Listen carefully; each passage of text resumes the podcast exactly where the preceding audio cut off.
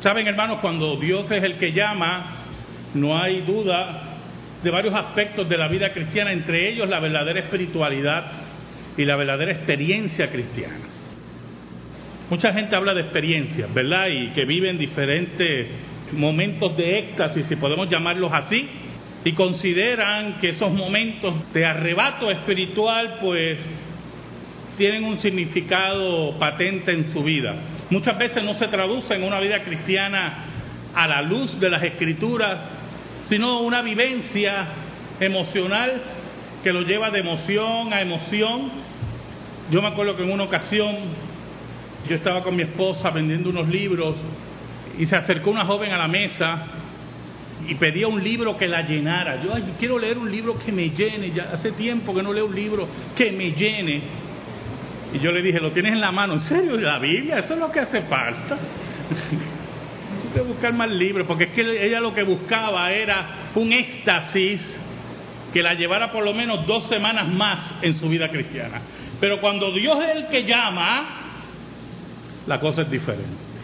Y yo quiero que me acompañen a Primera de Corintios, capítulo 1, versículos del 4 al 9. El verdadero llamado de Dios, podemos poner de título a nuestro pequeño sermón. Esta carta fue escrita por el apóstol Pablo y por Sóstenes. Posiblemente Sóstenes era su secretario, como dice el primer versículo, ¿verdad? Pablo llamado a ser apóstol de Jesucristo por la voluntad de ella, y el hermano Sóstenes. Y es interesante, una carta tremenda que ya la hemos estudiado. Dice así la palabra de Dios. Gracias doy a mi Dios siempre por vosotros, por la gracia de Dios que os fue dada en Cristo Jesús. Porque en todas las cosas fuisteis enriquecidos en Él, en toda palabra y en toda ciencia así como el testimonio acerca de Cristo ha sido confirmado en vosotros, de tal manera que nada os falta en ningún don, esperando la manifestación de nuestro Señor Jesucristo, el cual también os confirmará hasta el fin, para que seáis irreprensibles en el día de nuestro Señor Jesucristo. Fiel es Dios, por el cual fuisteis llamados a la comunión con su Hijo Jesucristo nuestro Señor. Oramos.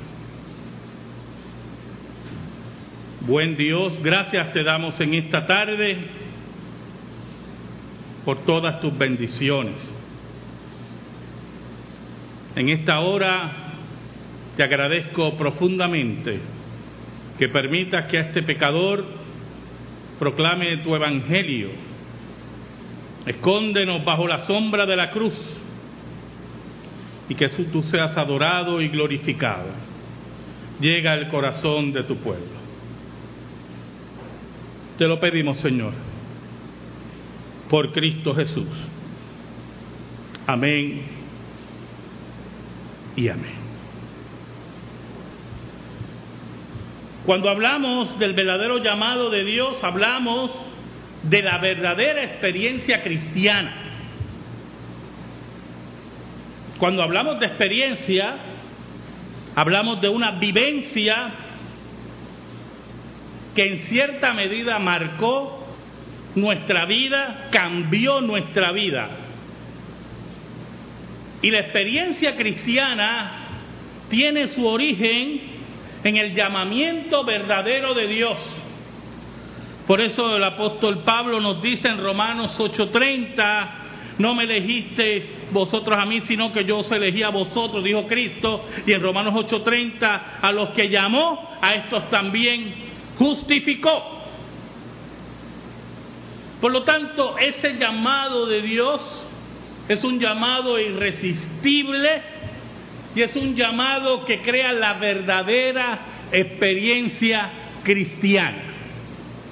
Fuera de esa experiencia del llamado de Dios, toda otra experiencia espiritual ocurre por medio de los medios de gracia, valga la redundancia.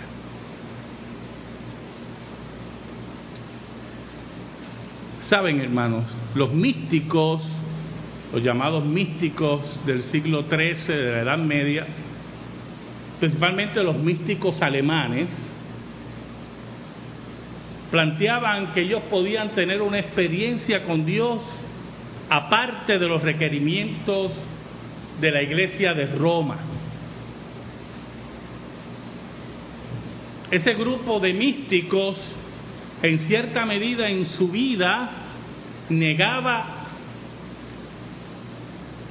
en todo momento que los medios que Roma había establecido para llegar a Dios no necesariamente eran los únicos. Y eran personas que eran muy respetadas en la Edad Media.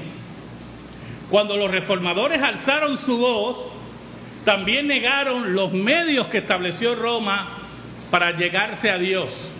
Y volvieron a la escritura para ver los medios que Dios había establecido para una verdadera espiritualidad y descubrieron allí los sacramentos, el bautismo, la Santa Cena, la lectura y el estudio de la palabra, escuchar la palabra de Dios, la oración basada en la palabra de Dios. Pero si usted está escuchando en forma correcta, todos esos medios de gracia se basaban en la palabra de Dios. Ninguno era aparte, independiente de la palabra de Dios. Ahora, Pablo le llama a ese llamamiento de Dios el llamamiento de gracia, la gracia.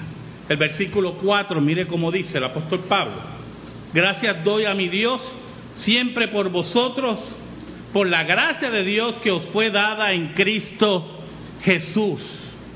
Nadie podía llegar a Dios si la gracia de Dios no lo tocaba. Y eso es muy importante. Porque si usted llegaba a Dios en respuesta a un llamado exterior por su fuerza, ya no era la gracia de Dios lo que lo tocaba, sino una respuesta de usted a la gracia. Y por lo tanto estamos hablando de un salario que usted paga por sus obras. Usted recibe una recompensa por responderle a Dios en forma afirmativa. Entonces ya no sería gracia. Por eso el apóstol Pablo dice, gracias doy a mi Dios siempre por vosotros, por la gracia de Dios que os fue dada en Cristo Jesús, por la misericordia de Dios que se acercó a vosotros, porque ustedes no merecían esto, ustedes no querían saber de Dios, y Dios transformó sus vidas por gracia. Y en esa transformación graciosa de Dios, usted decide aceptar a Cristo. Y Pablo daba gracias a Dios por eso. Por eso en Efesios nos dice que por gracia sois salvos por medio de la fe y esto no es de vosotros, pues es un don de Dios. El don de Dios, que es la fe, es dado por gracia. Porque la pregunta es, ¿por qué Dios le dio a usted fe para creer? ¿Qué había en usted que usted mereciera ese regalo de Dios? Había una condición, pero no había nada para recibir ese regalo.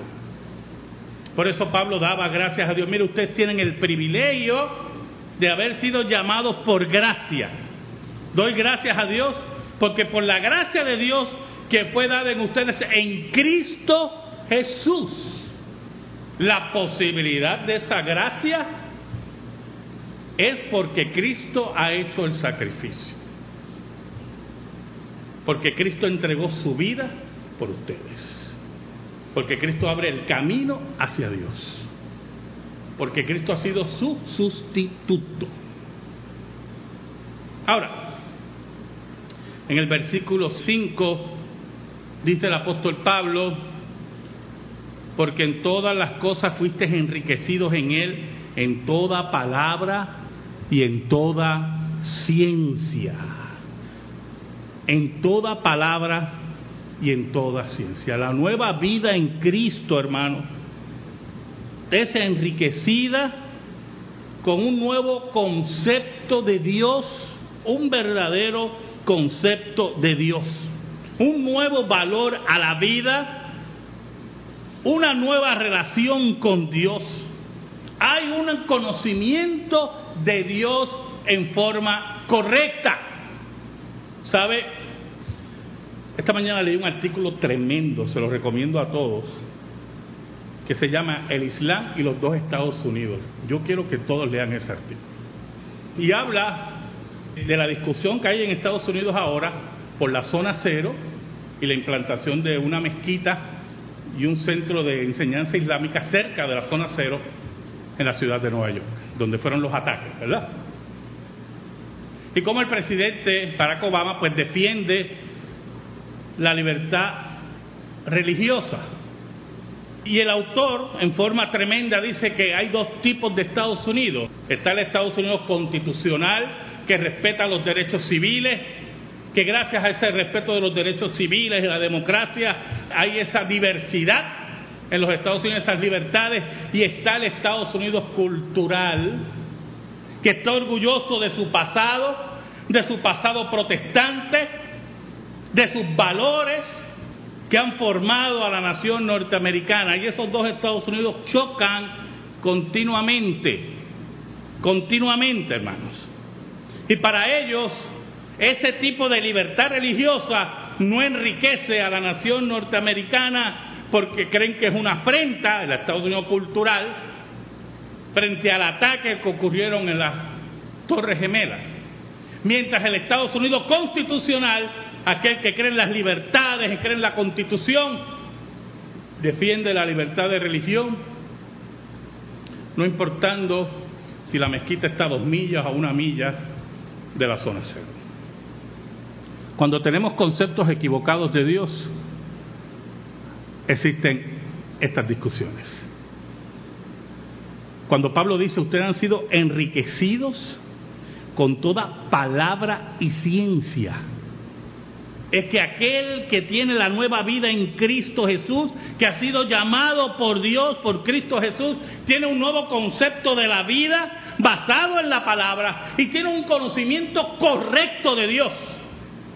Y ese conocimiento correcto de Dios no tiene que recurrir a diferentes religiones, mezquita, islam, budismo, sino recurre a la fuente verdadera, que es la escritura. Y aquellos que venían de los ídolos, los corintios ya han sido libertados de toda esa idolatría, de toda esa ciencia falsa, de ese conocimiento falso, y han sido enriquecidos por Dios, por ese llamado de Dios. Por eso, y esto es muy importante, la experiencia cristiana verdadera se enriquece en la palabra y en el conocimiento correcto de la palabra. Usted no me puede hablar de experiencia cristiana ajena a la palabra. El enriquecimiento del creyente está en toda palabra, dice Pablo, y en toda ciencia, conocimiento de Dios. Por eso que el cristiano es una persona rica de verdad, con una fe rica, rico para con Dios, porque conoce al Dios verdadero lo adora, lo vive, lo experimenta en los medios de gracia, en la lectura bíblica, en la amonestación de la palabra. Por eso está enriquecido, dice el apóstol Pablo. Otros recurren a otros tipos de enriquecimiento en su vida espiritual. Necesitan experiencias extra bíblicas para estar posiblemente enchuflados, como ellos dicen, enchufados con Dios y cuando ya se le acaba la carga, así como se está acabando la carga, necesitan un libro que lo llene. Porque es que su carga, su experiencia cristiana se basa en ilusiones metafísicas totalmente ajenas a la verdadera vida cristiana en la palabra. Ahora, mire cómo dice el apóstol Pablo en el versículo 6. Así como el testimonio acerca de Cristo ha sido confirmado en vosotros. El testimonio acerca de Cristo ha sido confirmado en vosotros, dice el versículo 7, de tal manera que nada os falta en ningún don, esperando la manifestación de nuestro Señor Jesucristo. ¿Sabe? Aquel que ha sido llamado por Dios, ha sido llamado por gracia, ha sido llamado para el enriquecimiento de Dios y ha sido llamado a la paciencia, a la paciente espera de que Jesucristo volverá al planeta Tierra. Porque ya el testimonio acerca de Cristo ha sido confirmado en ellos. En el llamado y en la experiencia cristiana ya ese testimonio ha sido confirmado. Y por lo tanto tienen ese don de salvación los diferentes dones de Dios de vida cristiana y esperan la manifestación de Jesucristo. ¿Saben, hermano? La esperanza es una de las grandes características del verdadero creyente. ¿Yo? Aquel que espera en Dios. Aquel que espera que Dios tome venganza por él. Aquel que espera que Dios resuelva y consuma su reino en este planeta.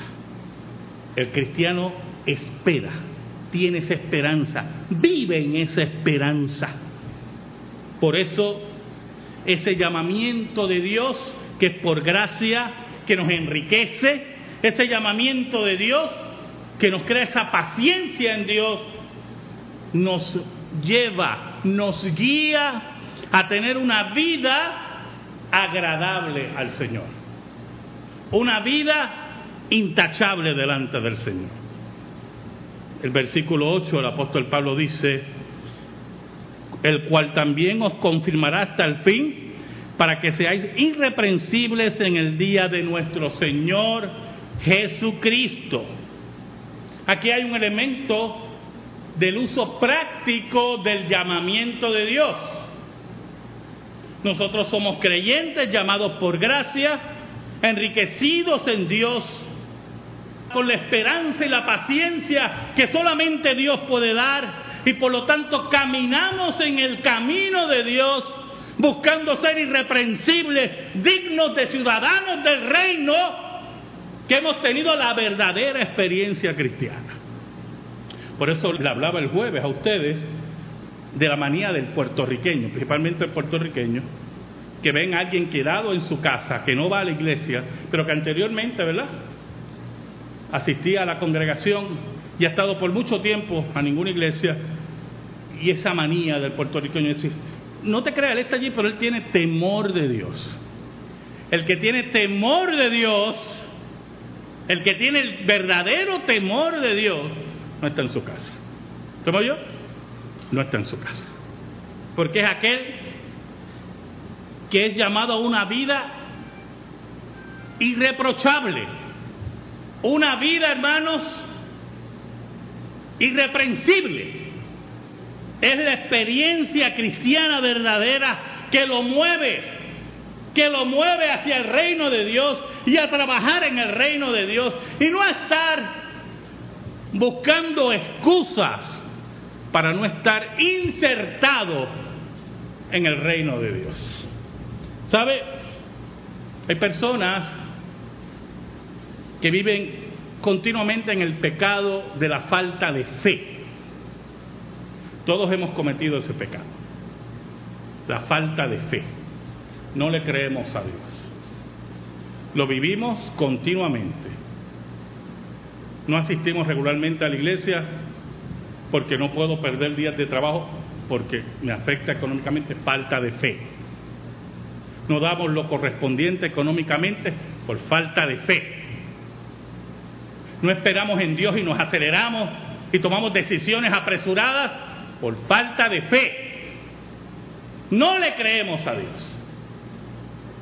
Y nuestra vida se refleja todo el tiempo esa falta de fe. Y en una ocasión estaba leyendo un libro, era el testimonio de un hombre que había salido del culto de Jim Jones antes que pasara la tragedia en Guyana, y él hablaba el día que escapó de la secta en California. Y usted dirá, escapó, es una historia larga, pero escapó de la secta ese día. Y estaba en el autobús saliendo del estado y había un hombre al lado de él que notaba que él tenía una Biblia. Y le preguntó, yo no, yo asistí a una iglesia, pero no quería dar detalles, pero dice, yo estaba paranoico. Yo creía que había gente de Jim Jones por todos lados. Paranoico. Pero vio que el hombre no era, o descifró que no era un agente de la secta. Y en la conversación, el hombre le dice, sabes, yo he estado toda mi vida buscando a Cristo, pero no el Cristo que me predican, sino un Cristo de carne y hueso. ¿Está oyendo, hermano? Un Cristo que yo pueda palpar. ¿Sabe, hermanos? Eso viene de la falta de fe. Son personas que tienen que ver y oír para creer. Bienaventurados los que no vieron y creyeron, dijo Jesucristo. Bueno, en fin, él termina ese capítulo diciendo que cuando él volvió a la secta en California para tratar de sacar a su madre y a su hermana que murieron en Guyana, el acomodador que lo recibió en la iglesia fue ese hombre. Ese hombre había convertido a Jim Jones en su Cristo de carne y hueso. Y así somos, hermanos. Tenemos que ver y oír para tener una vida irreprochable. Cuando la Biblia nos invita, cuando el llamamiento verdadero de Dios en nuestra vida tiene que estar marcado por esa vida que los incrédulos tengan que señalar como una vida de testimonio. Nuestras vidas deben afectar a la sociedad, deben afectar a nuestra familia, deben afectar a nuestros vecinos. Una vida irreprochable, una vida la cual todo el tiempo se purifica. Como dice Primera de Juan, capítulo 3, versículo 3, todo aquel que tiene esta esperanza puesta en él, dice el apóstol Juan, se purifica a sí mismo. Por eso el versículo 9, para terminar, el apóstol Pablo nos dice, fiel es Dios por el cual fuiste llamados a la comunión con su Hijo Jesucristo nuestro Señor. ¿Saben, hermanos? Qué gran llamamiento es este. Es el llamamiento que nos establece una comunión con la segunda persona de la Trinidad. Es el llamamiento que nos une a ese nuevo edificio que es la iglesia. Es el llamamiento en el cual crea comunión entre los hermanos y colaboran para edificar el reino de Dios. Es un llamamiento supremo que ninguna religión puede hacer, que ningún político puede hacer, que solamente Dios puede hacer a los suyos. Es el llamamiento capital de la vida de cada ser humano. Porque nuestra comunión es con aquel en el cual habita corporalmente, dice el apóstol Pablo, toda la plenitud de la deidad. Ahora, Pablo empieza ese versículo con la fidelidad de Dios. Y cantamos hoy sobre la fidelidad de Dios. ¿Verdad que sí? Fiel es Dios. Como dice el autor de Hebreos, un versículo que yo repito mucho, cosas en las cuales es imposible que Dios mienta. El llamamiento por gracia en el cual Dios nos enriquece, el cual crea en nosotros una esperanza y una paciencia esperando su venida y que nos mueva a una vida irreprochable para tener una comunión con Cristo y ser parte del cuerpo de Cristo. Todo eso es una gran verdad porque Dios es fiel, Dios nunca miente y Dios va a terminar en nosotros la obra que empezó. Saben, hermanos, Dios, y esto es muy importante, nunca deja ningún trabajo a medias. Usted deja trabajos a medias, yo he dejado trabajos a medias. Pero si Dios comenzó en ustedes, Dios nunca los va a abandonar. Por eso Pablo habla de la fidelidad de Dios. Por eso Juan dice, aunque tú seas infiel, Él permanece fiel. ¿Y qué significa eso? Significa que aunque tú peques, Dios no va a pecar. Ridículo. Eso lo sabe todo el mundo. La fidelidad de Dios a su naturaleza no se basa en que tú peques o no peques. Es que aunque tú seas infiel, Dios se mantiene fiel a su pacto contigo. Dios no te va a abandonar aún en los momentos más difíciles. Dios es fiel, dice el apóstol Pablo. Dios nunca te abandona. Porque Él fue el que te llamó. No fue el gobernador, gracias a Dios. No fue ningún líder de partido político, gracias a Dios. Te llamó Dios. Con llamamiento santo, dice el apóstol Pablo. ¿Sabes algo? El que comenzó la buena obra en vosotros, el que comenzó la buena obra en vosotros, la terminará hasta el día de Jesucristo. Amén. Gracias te damos, Señor, en esta tarde, por tu palabra, por tu llamamiento. Oh Señor, que entendamos el peso de tu llamado no solamente a la salvación, a los ministerios, a la construcción de tu reino. Ayúdanos, Señor, y perdona nuestros pecados. Por Cristo Jesús. Amén. Y amén. Estamos en silencio, hermano.